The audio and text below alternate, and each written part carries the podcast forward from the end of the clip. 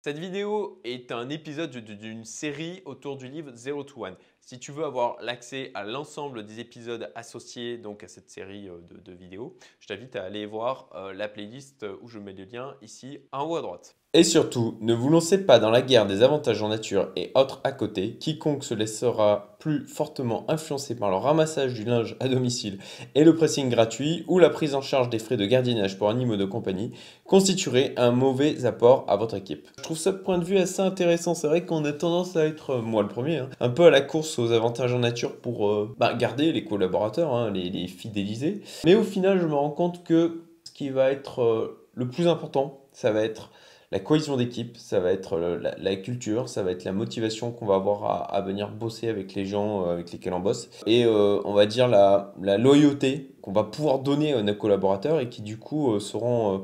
c'est toujours pareil, hein, je pense que il faut d'abord faire confiance pour ensuite avoir de la confiance. Donc, pour ma part, ça je fonctionne comme ça depuis longtemps.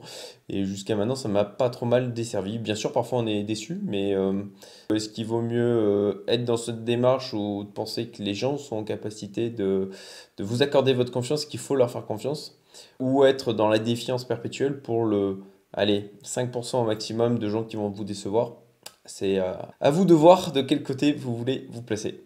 Donc, je continue. À la tête de PayPal, la meilleure décision que j'ai prise a été de rendre chaque employé de l'entreprise responsable d'une chose et d'une seule. Intéressant ça aussi pour responsabilité et euh, donner euh, le sentiment tout simplement d'avoir sa place en fait dans l'entreprise, de pas être juste un numéro. Je pense que c'est aujourd'hui le mal des SS2I, c'est d'avoir euh, ce côté où chaque personne est, est, juste un numéro, juste un, un, cerveau en quelque sorte remplaçable par quelqu'un d'autre euh, sur une mission, euh, sur, sur un projet, etc. Et euh, je trouve cette approche assez intéressante et inspirante quand on veut constituer une équipe qui dure, effectivement, quand on est dans la... En tout cas, moi, comme c'est le cas pour certains de mes business, dans, dans vraiment la, la, la, la création d'un projet de long terme, quoi. Et pas juste en mode ah, c'est pas beau, hein, mais en mode, euh, comme on dit, marchand de viande des SS2I. Euh, voilà. Comme le jeu d'un acteur, la vente fonctionne surtout très bien quand elle reste cachée. Alors, j'ai fait d'ailleurs une vidéo sur le sujet, euh, prospecter sans prospecter. Je vous mets le lien ici, si je ne me trompe pas de côté encore une fois. Effectivement, je, je d'expérience, je n'ai jamais aimé démarcher. en tout cas, je ne me suis jamais considéré comme quelqu'un qui était bon vendeur.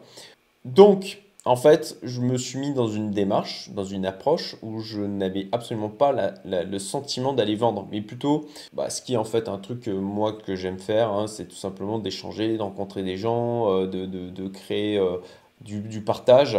Et en fin de compte, j'ai fait ça naturellement, euh, de, voir des gens, de rencontrer des gens, sans vision court-termiste en fait en termes de business, mais en ayant une vision long terme, en disant que tout simplement en allant en rencontre de ces gens, en créant du relationnel, et ben que euh, un jour, alors bien sûr il faut le faire avec un minimum de d'intelligence, hein, mais euh, qu'un jour, eh ben, ça, ça déboucherait sur donc, ce, tisser un réseau de personnes avec qui on prend plaisir en fin de compte d'échanger et de, rencontrer pour pouvoir développer son business. Mais là encore une fois, ça nécessite une vision ben, plutôt moyen-long terme et pas court-termiste. Chose qui parfois peut être un peu compliquée quand on a besoin de faire entrer du chiffre d'affaires rapidement. Quelle que soit la carrière, la faculté de vendre distingue les superstars des tocards. Euh, c'est vrai, il est nécessaire d'apprendre à vendre, mais toutes les techniques de vente que l'on peut voir, euh, ça donne un, petit côté un peu manipulation qui, euh, moi, m'a toujours dérangé. Je pense qu'il faut les avoir à l'esprit, mais il faut le faire de manière fine, les utiliser de manière fine, et encore une fois, dans une vision long terme se dire que ça va être au service de nos clients par rapport à vraiment leurs besoins et pas être là pour juste vendre un truc en one shot. Si vous avez inventé quelque chose de nouveau sans avoir inventé de moyens efficaces de le vendre, vous êtes sur une mauvaise affaire, quelle que soit la qualité du produit. Oui, clairement, euh, ça c'est clair qu'aujourd'hui, en tant qu'entrepreneur, la capacité à se faire connaître, à tisser un réseau, à vendre, que ce soit ses prestations, ses services ou le produit de son entreprise, c'est essentiel. À la rigueur, on peut avoir le meilleur produit du monde et, ça, je dirais que c'est le mal, euh, le mal de, certains artistes ou de certains inventeurs, ce qui peuvent faire des choses extraordinaires, mais ils ne pas, ils, n'arrivent pas à les vendre, ils n'arrivent pas à se faire connaître, ils, ne comprennent pas qu'il y a une différence en avoir, entre avoir un produit exceptionnel et, savoir le, vendre.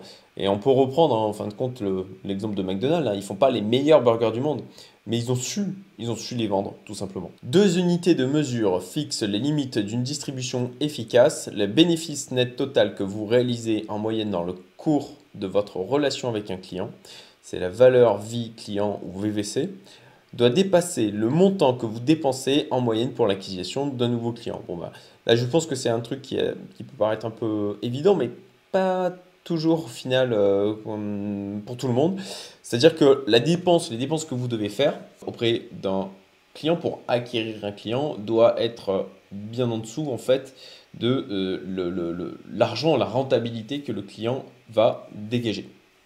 Les ventes complexes fonctionnent mieux quand vous n'avez pas du tout de vendeur. Alors oui, bah, en fin de compte, euh, euh, euh, c'est ce que j'expliquais aussi tout à l'heure. En tout cas, l'approche, moi, dans laquelle je suis, c'est que je n'ai jamais eu de business où je vendais plein de micro-produits. J'ai plutôt eu des business où je vendais des concepts, des choses complexe avec euh, euh, bah, du coup à, la clé des niveaux de contrat élevés.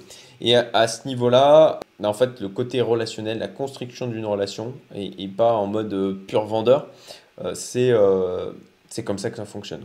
Et en l'occurrence, en fait, sur les, produits dits complexes comme ça, euh, là, il évoque des, même des choses, des, euh, contrats à plusieurs millions de dollars. Et ben, c'est pas juste des vendeurs quelconques de la société, c'est carrément vraiment le, PDG. Et c'est parce que aussi sur ce niveau de contractualisation, euh, on est plutôt dans une approche où ça va être quelques ans dans l'année et où du coup, il faut que ce soit vraiment le, le, le gérant, le PDG, le président qui s'investissent, en tout cas vraiment quelqu'un de haut placé, qui s'investissent dans la vente euh, et euh, dans la contractualisation de, cette affaire.